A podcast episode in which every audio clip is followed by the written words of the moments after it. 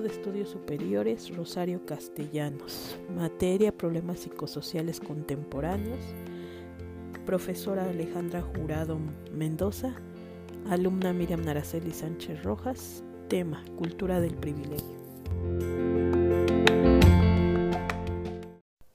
La cultura del privilegio es un sistema de valores que ordena prácticas establecidas, en la que se considera aceptable que un grupo de población caracterizado jerárquicamente por su adscripción, etnia o racial o de género, por su posición socioeconómica, por su pertenencia a élites políticas o culturales, por su estatus de clase o por su filiación sanguínea o de herencia, tengan ventajas sobre el resto de la sociedad. Estas ventajas se dan en referencia a las condiciones para el desarrollo de capacidades y la formación de capital cultural el uso de redes de relaciones para obtener contratos y hacer negocios y acceder a mejores puestos de trabajo y a mayores remuneraciones, facilidades de financiamiento, el poder en instancias de deliberación y decisión, la voz en los circuitos comunicacionales donde se imponen ideas, ideologías y agendas políticas, el acceso a recursos públicos para beneficio privado, la impunidad o facilidades especiales frente a la justicia ante hechos relacionados con delitos económicos, daños a terceros, formas ilícitas de poder sobre otros y discriminación. La capacidad de presión, negociación, manipulación y veto frente a políticas y estamentos perdón, del gobierno o del Estado. La cultura del privilegio genera desigualdad social y por lo tanto pobreza, y esta puede considerarse una forma de violencia estructural o indirecta, situación en la que la violencia se genera y está implantada dentro de la estructura y se manifiesta como un poder desigual, consiguientemente como oportunidades de vidas distintas. La pobreza se apoya en la violencia cultural, es decir, en la religión, la ideología, la lengua, el arte, la ciencia la cosmología, que pueden servir para justificar y legitimar la existencia de la pobreza, considerándola algo como inevitable y hasta incluso necesario. En consecuencia, la pobreza es una forma de violencia institucionalizada e interiorizada. De ahí las dificultades para luchar contra ella, que se tolera y reproducen las mismas estructuras del poder, por lo que cualquier intento de erradicarla produciría fuertes resistencias, tanto por parte de las estructuras sociales que se resistirían a los cambios, como por parte de los propios sujetos afectados las personas que carecen de poder de decisión sobre la distribución de los recursos existentes no tienen las mismas oportunidades de acceso a los medios precisos para desarrollar sus potencialidades personales. Esta diferencia de oportunidades origina una permanente situación de desigualdad que puede calificarse como violencia estructural o injusticia social. Eh, diversos trabajos han mostrado que las personas adultas con ingresos económicos bajos mantienen mayoritariamente atribuciones estructurales ah, en relación a la existencia de la desigualdad social, mientras que quienes poseen ingresos medios sostienen atribuciones individualistas en torno al origen de la pobreza, pero también por lo que se realizó en las entrevistas se puede percibir que eh, la percepción tiene también mucho que ver con la cuestión de la formación académica, ya que las personas en las que se realizó este trabajo y se entrevistó, eh, la mayoría tiene una profesión y, y, había una coincidencia en lo general de, de diferir que efectivamente la, la pobreza es algo que tiene que ver con las características de las personas. Se atribuye generalmente más a causas estructurales que a individuales. Entonces, como bien lo dicen algunos trabajos, pues puede ser que la economía de las personas influya, pero también es cierto que el nivel académico.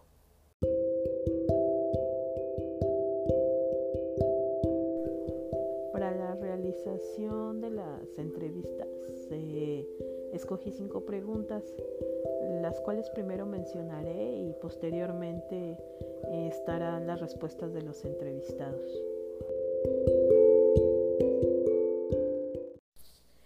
¿Consideras que las personas que viven en la pobreza tienen una mayor tendencia a delinquir? ¿Crees que la buena o mala economía de las personas depende solamente de sus capacidades, habilidades, aptitudes y actitudes? ¿Crees que las personas que viven en situación de pobreza siguen en esa condición debido a que no quieren salir adelante?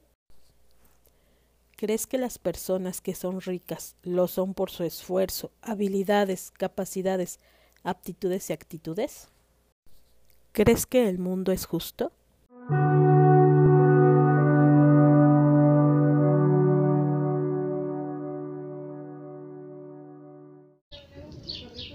Para delinquir no necesariamente tienes que ser por los límites de la pobreza.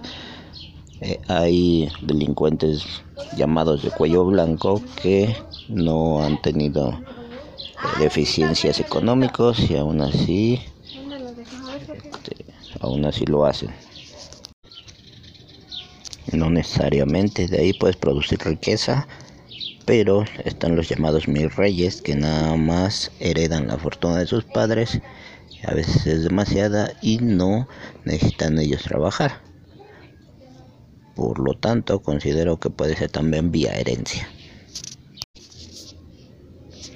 No necesariamente puede ser un factor determinante, puesto que al estar en ese ambiente, pues eso es lo que conocen y siguen reproduciendo los hechos.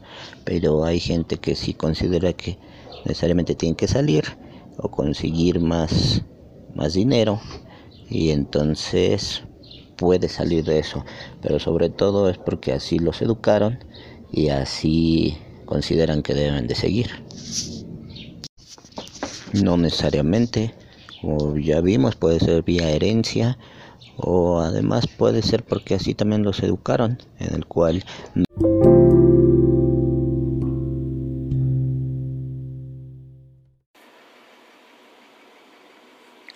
Respuestas al cuestionario Cultura del privilegio para Miriam Sánchez Rojas. Responde em, Carlos Sánchez. La primera pregunta, ¿consideras que las personas que viven en la pobreza tienen una mayor tendencia a delinquir? No, me parece que mm, en realidad, en dado caso, sería lo contrario. O sea, es decir, las personas que, mm, que viven en una, en una situación em, acaudalada, ¿no? O sea, es decir, aquellas personas que, que serían propiamente pertenecientes a una clase social privilegiada tendrían en dado caso una, mayor tendencia a colocarse por encima de la ley con el fin de salvaguardar sus intereses de clase.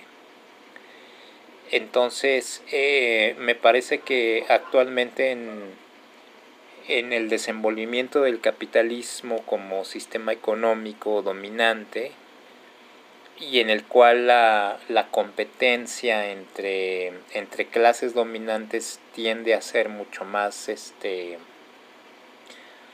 mucho más arraigada, mucho más profunda, ese, ese incentivo de las, de las clases dominantes em, los impulsaría con mayor ímpetu a em, que su accionar, o sea, que su accionar en, en términos generales se coloque por encima de, de la línea de la ley, ¿no? Más que, que las personas que se, que se encuentran en una condición de pobreza, porque en realidad su, el, objetivo de estas, de estas personas, eh, que además están fuertemente subordinadas por las clases dominantes está centrado en la en la subsistencia pero este mm, pero esta subsistencia además que está circundada ¿no? por, por una serie de marcos regulatorios impuestos por las clases dominantes, eh, por el contrario, en realidad les, les impiden, ¿no? les este, los, los cerca para mantenerse dentro del margen de la ley a diferencia de las clases más favorecidas. La segunda pregunta, ¿crees que la buena o mala economía de las personas depende solamente de sus capacidades, habilidades, aptitudes y actitudes? Em, no, finalmente me parece que esa,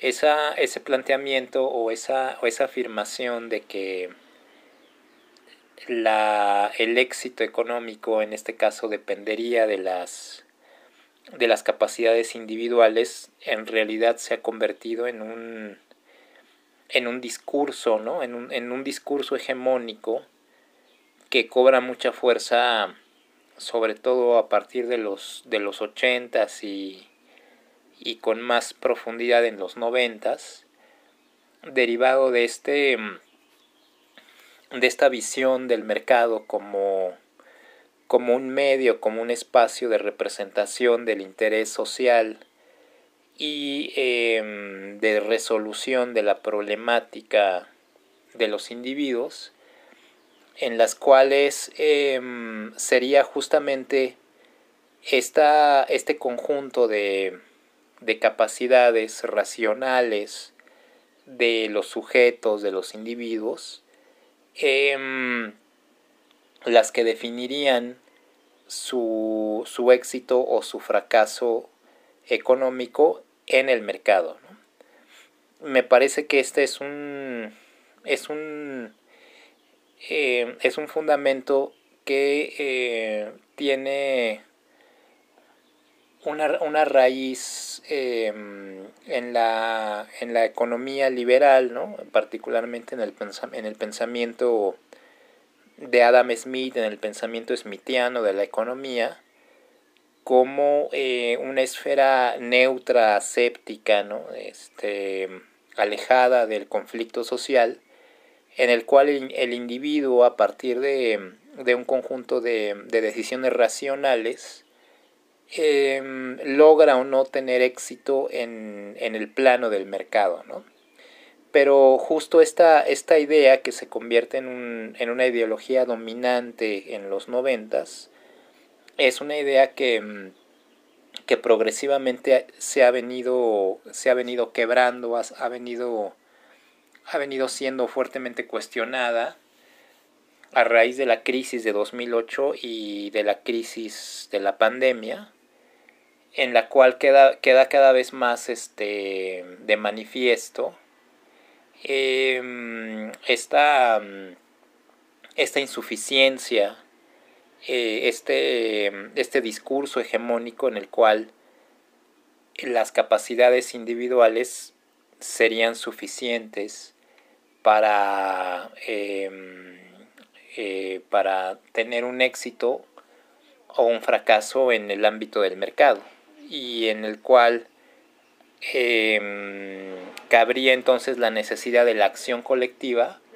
o de, em, o de la colocación del, del Estado como un plano alterno al mercado de representación y solución de la problemática social. La tercera pregunta, ¿crees que las personas que viven en situación de pobreza siguen en esa condición debido a que no quieren salir adelante? No, bueno, e, esta pregunta pues va muy ligada con la segunda, ¿no? Porque el, el, discurso que se convirtió en un, en un discurso hegemónico, dominante, después de los noventas, tenía que ver con esa, con esa concepción este, en la cual los individuos bajo sus propias capacidades, ¿no? bajo su, su raciocinio como, como una característica que coloca al ser humano por encima de los demás seres vivos del planeta, ¿no? Esta, esta visión antropocéntrica eh, smitiana, eh, pues implicaría entonces que, que, cualquier persona en el mercado pudiese eh, lograr el éxito económico a partir de sus capacidades personales, ¿no? Sin embargo, esto definitivamente no, no es así, sobre todo porque el conflicto social, ¿no? la diferencia entre, mm, entre clases sociales, particularmente entre, entre capitalistas y trabajadores, pues implica claramente que las clases subordinadas no tengan eh, la misma capacidad económica, o sea, es decir, no, no, no es un conflicto entre iguales, sino que claramente las, las clases trabajadoras, las, las clases trabajadoras están en una posición subordinada en la cual em, les impide esta, esta situación subordinada em, escapar de una condición, de una situación de pobreza, meramente a partir de una, de una capacidad individual. ¿no? De ahí la necesidad, como decía hace un momento, de, de impulsar un proceso colectivo o en dado caso de, de, la necesidad de una representación del Estado. Que se coloque por encima de, la competencia del mercado para solucionar el conflicto social. ¿no? Pregunta número cuatro. ¿Crees que las personas que son ricas lo son por su esfuerzo, habilidades, capacidades, aptitudes y actitudes?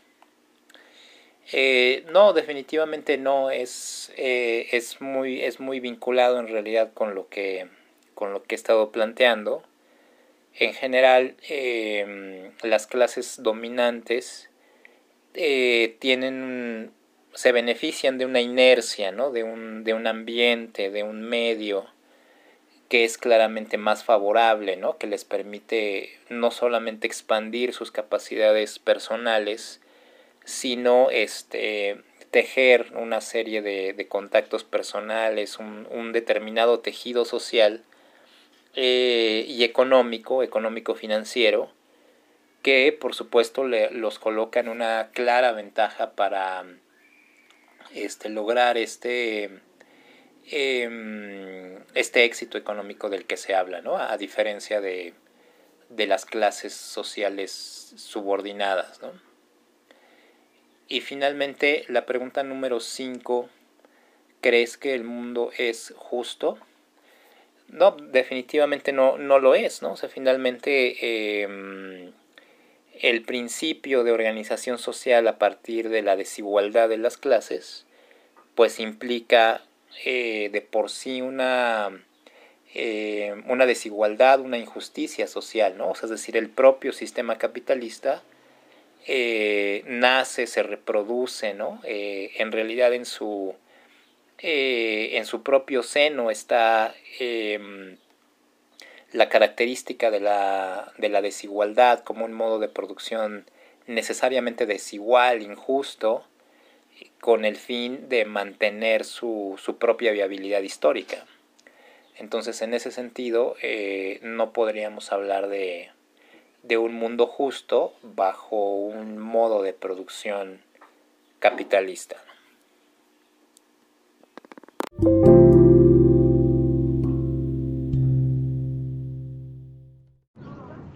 Pregunta 1. No considero que solamente las personas pobres puedan ser delincuentes. En todos los estratos sociales hay algún tipo de delincuencia. La delincuencia va muy relacionada a la violencia eh, y también a las reglas que una sociedad impone en determinado momento. De tal manera que los delincuentes pues no pueden ser en cualquier estrato social y en diferente. La situación aquí es cuáles son las cantidades o los montos por los que se delinque. Frecuentemente o con más frecuencia, por pequeños montos la gente más humilde llega a, a transgredir esas leyes y es por lo que les llaman delincuentes. Y a lo mejor los que tienen un estatus social más alto, resulta que ahora sí roban más los que más necesitan. Entonces la frecuencia hace que, eh, que el volumen sea mayor en los estratos bajos que en los estratos altos. Y eh, ya.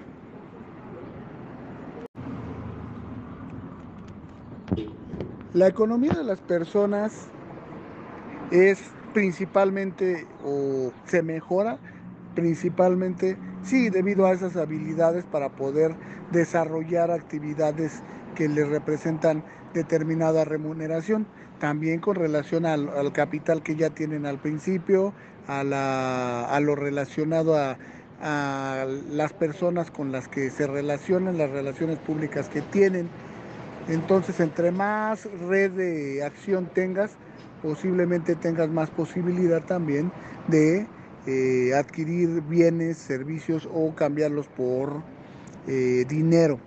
Entonces, sí determina muchísimo la capacidad de la que puedas desarrollar todas esas aptitudes y todas esas eh, relaciones, como las manejes para generar recursos y volver a regenerar recursos. La situación de pobreza tiene un cruzamiento simpático, debido a que eh, la gente en general tiene ciertas capacidades y saberlas desarrollar es lo que puede determinar ese es, ingresos que pueda tener las circunstancias como las maneje y como las aproveche. Y al mismo tiempo hay otros aspectos también eh, psicosociales muy importantes relacionados con la aptitud y la actitud, pero no es en, realidad por lo que porque quiera hacerlo.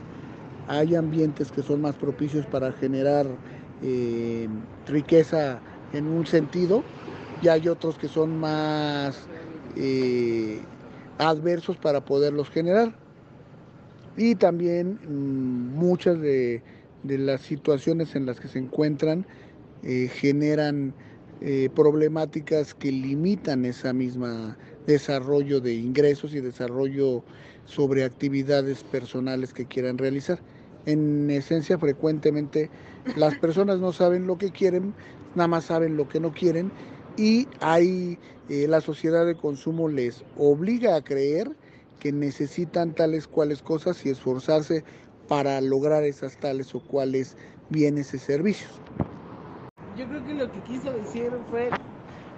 En realidad hay un ambiente que permite desarrollar mejor la posibilidad de generar eh, riqueza para las personas, para los grupos sociales y hay otros que son menos propicios. En este sentido, las personas sí manejan un poco de su capacidad para poder desarrollarse, pero tal vez no en la medida en la que pudiesen eh, tener eh, los recursos necesarios para hacerlo. Hay algunas personas a las que les cuesta muchísimo más trabajo que a otras. Ya con eso que no creo que el mundo sea justo y creo que es justo que no sea justo debido a que la gran oportunidad que tiene al que el mundo no sea o no encuentre ese equilibrio es el, el poder desarrollar ciertas aptitudes o, capacidades o, situaciones para cada persona para poderse eh, crecer personalmente en lo individual debe de existir un equilibrio tanto en la cooperación como en el esfuerzo y la competencia misma. Cuando eh, algo se, eh, se inclina la balanza más hacia la competitividad, no siempre logra que todos eh, se puedan desarrollar. Que cuando se hace demasiada colaboración se pierde el sentido individual de las cosas. Entonces debe de haber un equilibrio en esas dos situaciones, en la cooperación y en la competitividad.